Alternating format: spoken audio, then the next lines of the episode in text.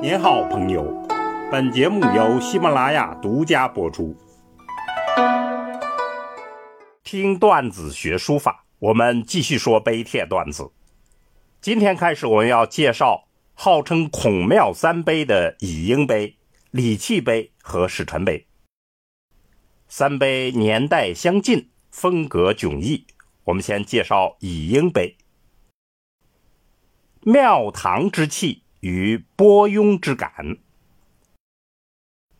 庙堂之气与波雍之感，二者相距甚远，互相矛盾。但是乙英碑就把二者融为一体，这是我们对它审美特色的一个直观概括。乙英碑刊刻于东汉的永兴元年，就是公元幺五三年，记录的是。鲁相乙英上书，请求为孔庙设置百十祖史一人，属于是祭祀性的祠庙碑。皇帝准许此事时候，乙英已经退休了，但是事情办成了。东汉奉孔子为先圣师，这是成功的背景。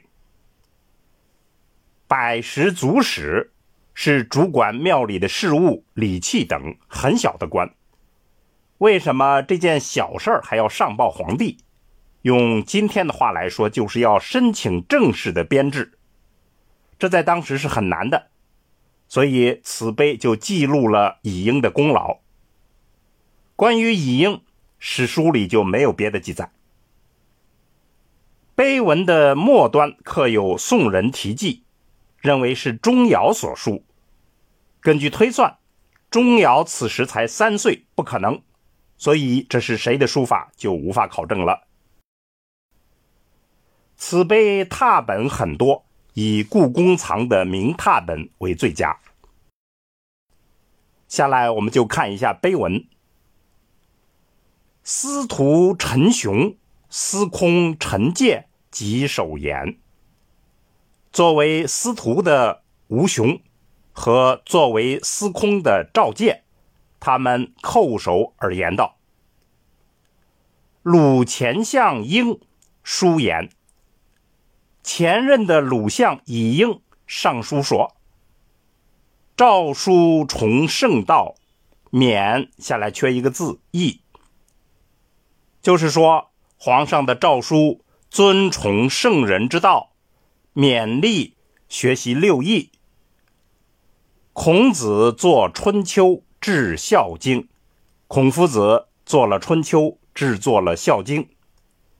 下来缺两个字“五经”，意思就是删定五经。演绎戏词，经纬天地，优赞神明。演绎了《易经》的戏词。经营天下，暗中受到了神明的赞助，故特立庙，所以特别立了这个孔子庙。宝成侯四十来祠，事已既去。宝成侯是孔子后代的首领，他四季都来庙里来祭拜，事情完了以后就走了。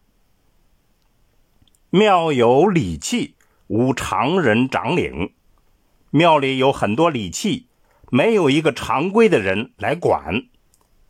请至百十祖史一人点主守庙，请求设置百十祖史这样一个官，来主持管理守护庙里的事宜。好，我们就翻译这些。简单的来说，这一部分就是前任的。鲁相乙英，他上奏皇帝，皇帝就同意了设孔子庙，但是庙里的事务礼器无人管理，所以再次上书请求设置百十祖史。皇上后来诏书也说可以。下来一段就汇报了选择百十祖史的过程，最后有一段赞词赞颂乙英。乙英碑的书法属于汉碑中间平正规范一类，很适合初学者来临习。清代邓石如的再传弟子方硕说此碑是汉隶之最可施法者。我们来看一下他书法的特色，基本上可以这样描述，那就是不肥不瘦，不软不硬，不激不厉，不是张扬，又雍容大度，严整而又不刻板。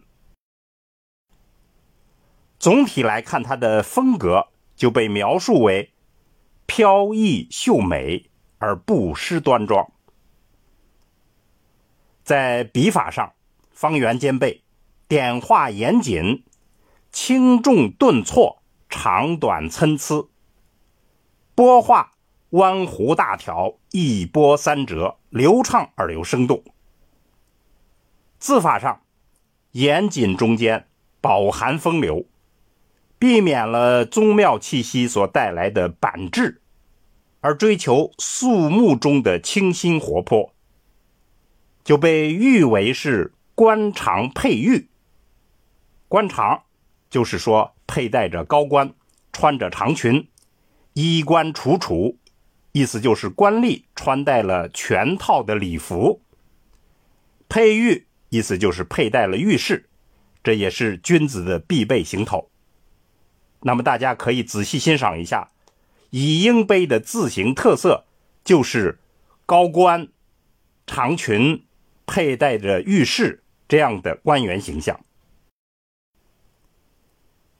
章法上是纵有行，横成列，格局恢宏。